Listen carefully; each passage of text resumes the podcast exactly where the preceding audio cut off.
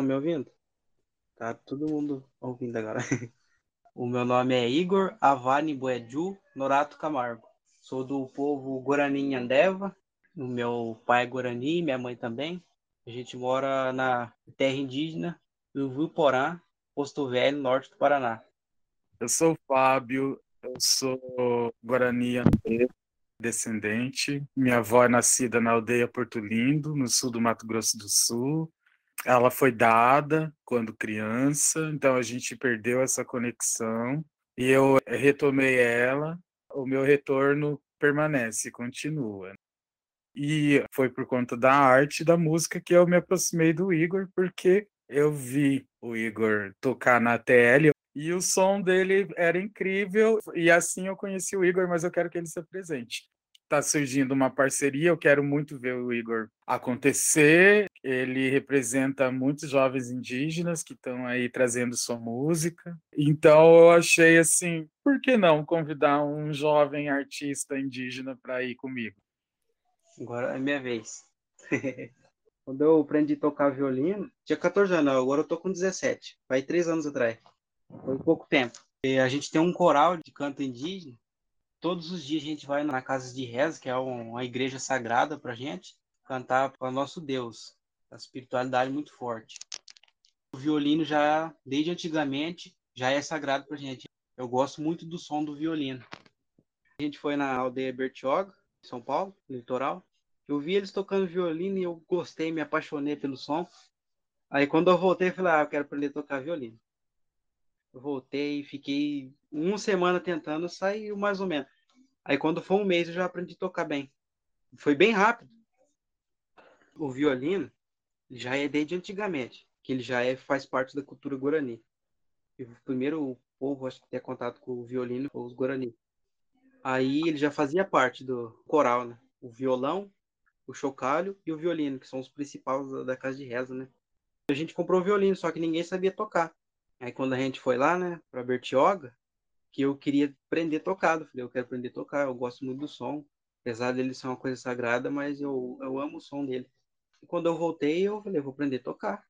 Aí quando um mês, eu, com um mês eu aprendi a tocar e tô levando a vida de até hoje tocando.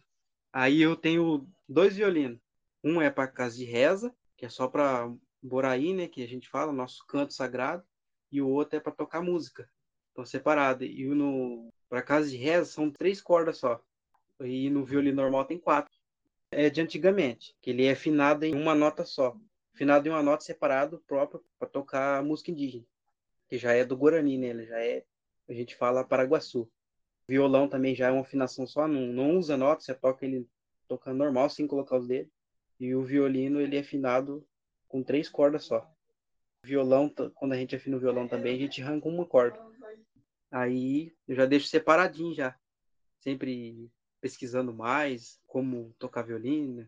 Eu, eu pretendo fazer uma faculdade de música, né? Porque eu amo violino. Não só o violino, mas eu também toco violão, os outros instrumentos que eu gosto de tocar também. O violino para mim ele é como se fosse um arco flecha. Quando a gente vai pro movimento, aquele som dele ele é espiritual, ele é forte, os cantos sagrados. Aí eu uso ele como essa arma de fogo e como na arte para tocar música não indígena e indígena. Eu uso ele para os dois, só que daí eu deixo separado, né? Dois violinos. E sempre onde eu vou, eu carrego ele comigo.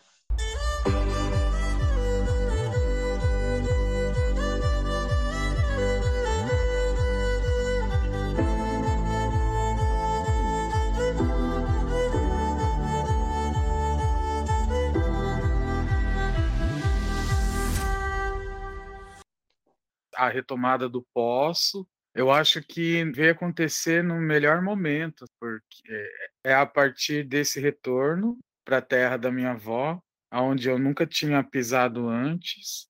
Eu acho que essa retomada do posso, do eu posso, é no sentido de que o efeito do racismo me paralisava, né? No sentido de me deixar mais tímido, de me deixar com pouca força vital para fazer qualquer atividade. Então, a retomada do posso, mais do que da posse, Eu acho que é o mais importante a gente tomar a posse de si mesmo, e a minha posse é enquanto uma pessoa indígena, em contexto de cidade. Então, isso se deu através desse meu retorno, e lá conheci o cacique da aldeia da minha avó. Eu almocei com o cacique, 40 minutos a gente ficou na mesa. Em 40 minutos, as coisas que ele me dizia se revelavam para mim assim, parecia, nossa, uma aula, mas não era no sentido de uma aula, era uma revelação mesmo. Assim. Eu acho que o Igor já deve ter vivido muito isso, porque o, o Igor ele é nascido na aldeia, ele está sempre perto do cacique, ele está perto dessas forças. Então, a minha retomada do posso é posso sentir essas coisas também que a colonização tirou de mim enquanto me tirava essa cosmovisão, me trazia neuroses, que é uma das maiores heranças dos colonizadores, eu digo que é neurose. Antes só tinha festa aqui. Além de sarampo, de todas as doenças, também veio a neurose junto com o barco.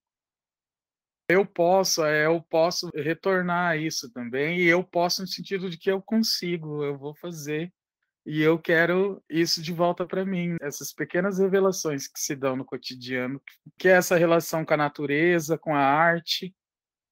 O Jaider Isbel tinha uma frase, é, Jaider Isbel é um, um, artista, ele detestava o termo plástico, ele falava, sou só artista, plástico polui. E ele dizia que todo indígena nasce artista. E eu sempre tive envolvido com arte de certa forma, já passei pela música, passei pela performance, passei pelas artes visuais e ainda passeio. Agora estou experimentando algumas coisas relacionadas à curadoria.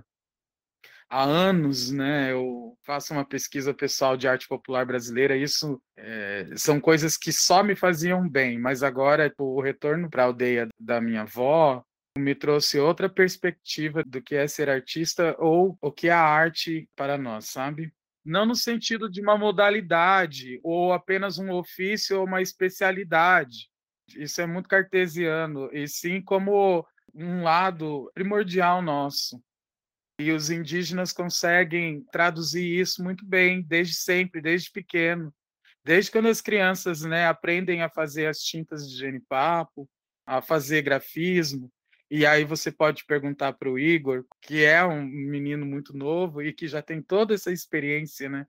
Ele pode falar a experiência dele na casa de reza com os cânticos guaranis e como ele está traduzindo isso também na vida dele. Né? Como o Fábio disse, né, eu nasci aqui numa retomada. 2005, tem minha idade, tem 17 anos já de retomada. Eu sempre fico do lado do cacique, o cacique é meu tio, meu pai é o vice-cacique. E a gente vai todos os dias na casa de reza, cantar para Deus, que é uma espiritualidade muito forte, que a gente tem uma conexão com, com Deus.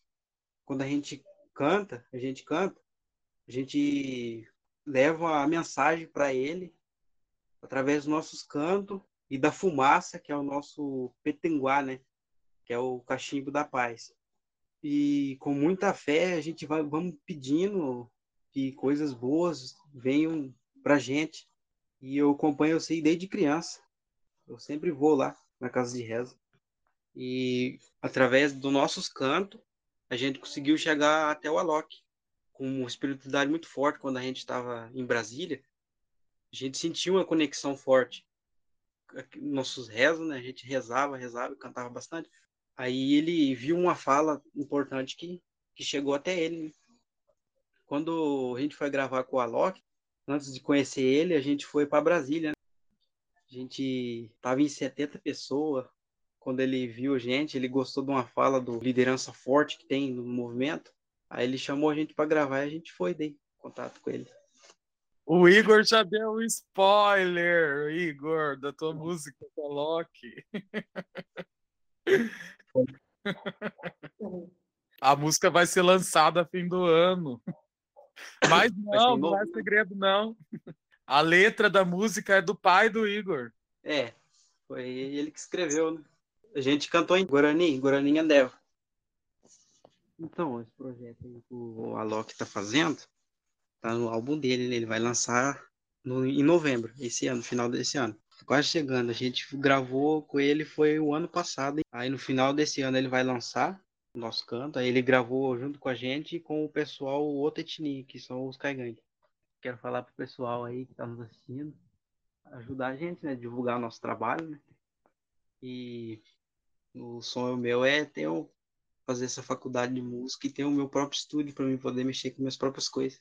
Também eu vou, tô produzindo as músicas, eu vou tentar gravar em um estúdio, né? Vou ver se eu consigo realizar esse sonho de poder gravar. Os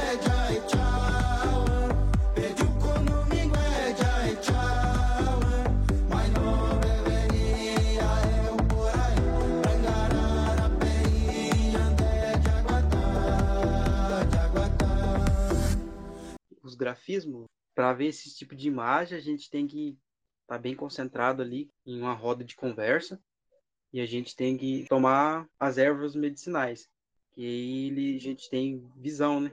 Ele dá visão pra gente. Tem pessoas que veem imagem, tem pessoas que veem, por exemplo, uma floresta na frente, ou grafismos indígenas, assim, coisas se mexendo. Cada grafismo que a gente faz tem um significado. Tipo, tem símbolo da paz, símbolo de guerra, tem símbolo da água. A gente tem quatro fundamentos na casa de rezas: terra, água, o fogo e o ar. Por isso que a gente, quando faz os grafismos, a gente faz com água, o outro significa fogo, e vai indo. E quando a gente está tocando, a gente usa o, o cachimbo, né, como eu falei, para poder levar a mensagem para ele, que tem mais conexão. Mas o, o grafismo mesmo é mais para esse, esse tipo de coisa mesmo. Eu só queria dizer que para quem está ouvindo e, e, caso se interesse, a artista Dayara Tucano tem uma série de desenhos, né, os Hori, que ela faz esses desenhos sob efeito da ayahuasca, que ela é do povo tucano, o povo tucano é um povo ayahuasqueiro. Então, dá uma procurada em Dayara Tucano no Google aí que vocês vão encontrar os desenhos, que ela é uma artista fantástica. Né?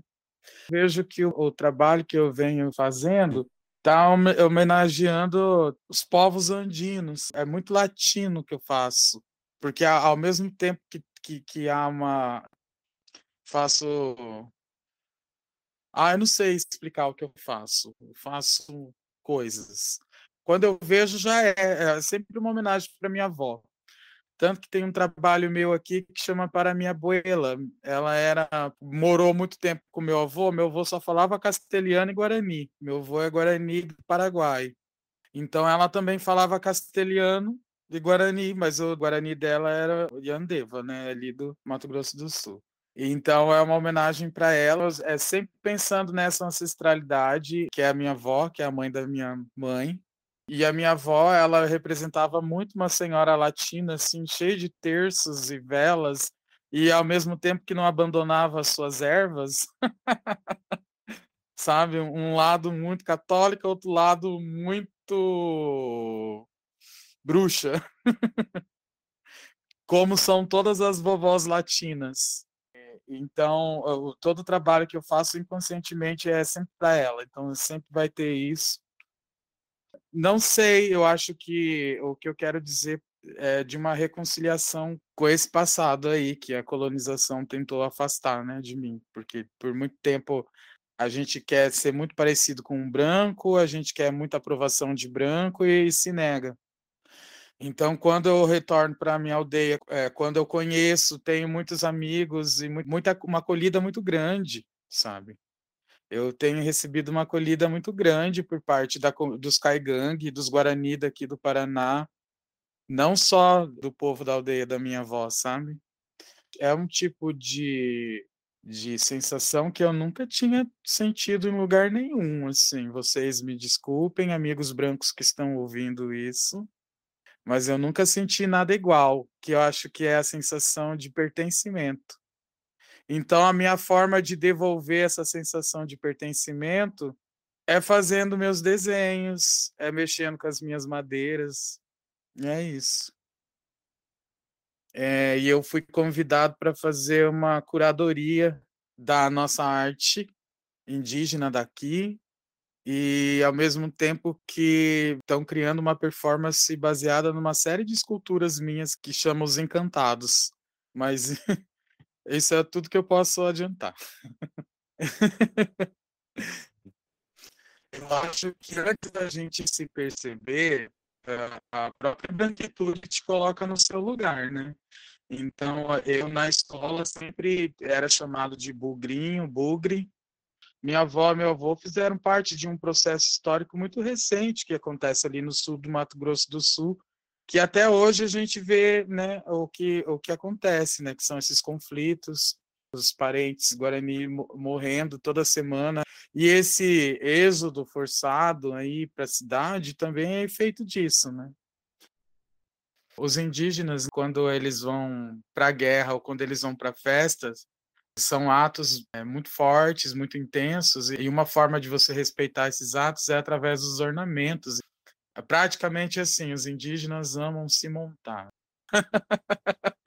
Esses dias eu fui numa festa, elogiava um colar, eu já falava, todo indígena nasce design. Na outra mesa, ai que bonito que você tá, todo indígena nasce bonito. Todo indígena nasce artista, disso é isso mesmo, sabe? Se você vai olhar uma estética muito bem apurada, assim, as misturas de cores, como você vê beleza em coisa que os outros veem como sujeira, por exemplo, uma pena de papagaio, uma folha, um galho, isso é sujeira, se varre e joga fora, isso na mão de indígena vira joia. Não sei se vocês já tiveram oportunidade de ver os trabalhos do povo marubo, as joias marubo, que são feitas de umas conchinhas brancas que chama aruá. É de uma finesse uma das coisas de me pertencer é esse apuro para uma estética, assim, eu gosto de cores, gosto de pena. E por que que eu estou falando isso, eu nem sei. Eu só sei que eu me sinto um corpo mais livre nesse meio, para flertar, inclusive, com o lúdico. Eu acho que é isso. Falta um pouco de flertar com o lúdico nesse mundo tão neurótico. O cacique da aldeia da minha avó disse para mim que eu sou um pedacinho do Tecorá, Porto Lindo, espalhado no mundo. E eu me sinto, não é nem com a obrigação, mas eu sinto tipo prazer em levar esse pedacinho de Tecorá, Porto Lindo, para o mundo em forma de cores, levar essa estética indígena. E a estética indígena é está em paz aqui, ó. Não, não vai ver as coisas como sujeira, vai ver como ouro. Eu não sei nem se ouro cabe nesse momento, tipo, ver como joia mesmo que bom que eu me reconciliei, que eu fiz esse retorno, porque eu quero ter um pouquinho disso que o Igor tem, porque para mim o Igor não é um artista, eu estou engatinhando nesse universo. Isso daí é só o Fábio que sabe explicar, hein? Quando a, gente nasce, a gente nasce artista mesmo, porque tudo que a gente for fazer é uma arte, né? Se a gente faz um artesanato, é uma arte, a gente faz uma pintura, é arte. Eu também além de tocar violino, tocar violão, eu sei desenhar também. Mas igual o Fábio ali, ele, ele é um art, outro artista, né? Um bem artista. Né? Ele sempre que me ajuda, ele que está me ajudando em todos os momentos aí. Essas coisinhas, só o Fábio que sabe explicar. Não tem explicação, a gente está explicando para ele porque eles são brancos, Igor. A arte indígena não é uma especialidade, é um viver indígena. Você não está errado em explicar, você faz. Eu explico porque eu ainda sou colonizado, né? Nascido em outro contexto. Então, fui lá para PUC, fiz o EL. Então, tem essa coisinha chata aí de querer explicar e descrever as coisas. Só que o, o, você já nasceu com o eu posso, e o eu posso não precisa falar, você já mostra que veio através do seu canto, dos, dos grafismos, dos desenhos da dança. Sim, verdade. A gente mo mostra para as pessoas o dia a dia da gente. Eu sempre posto alguns vídeos no Instagram, mas agora eu dei uma parada um pouco por causa de, dos estudos, né? É muito corrido para mim. Sempre pessoas mandando mensagem para mim: Ah, que dia que você pode vir aqui fazer uma apresentação para mim? Ah, que dia que, que eh, posso fazer show? Aí tem gente que marca, manda mensagem para mim, marca e quer gravar no estúdio comigo. muito corrido para mim, né? Tem que estudar ao mesmo tempo e fazer show e cantar. Aí é meio complicado.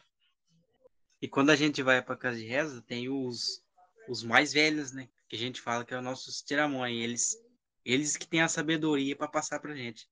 É eles que têm conexão mais forte com Deus, que são os anjos, né?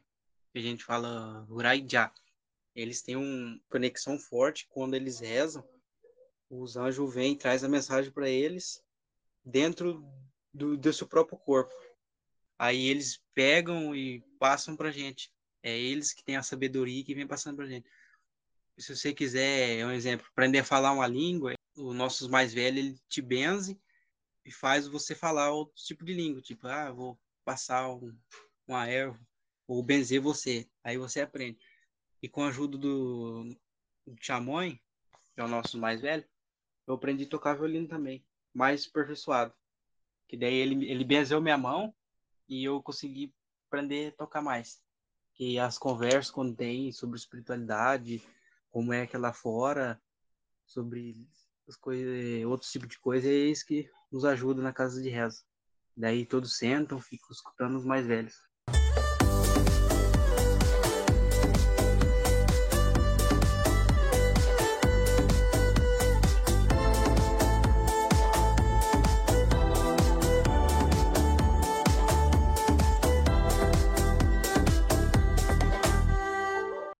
Vez, Fábio. Pode Vai. explicar. Pode explicar, pode esperar. Eu não sei. O Igor que sabe. Vai, Igor. Depois eu... Pode repetir de novo? Fala amor em Guarani pra ela.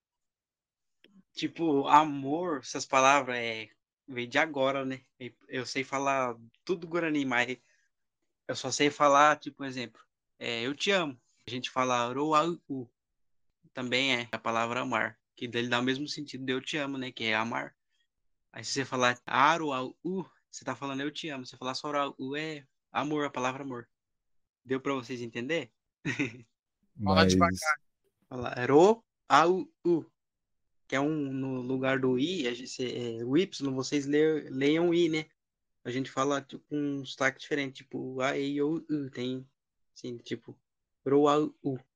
Ele significa amor, que é a palavra que os mais velhos trouxeram, né? Falou que era assim.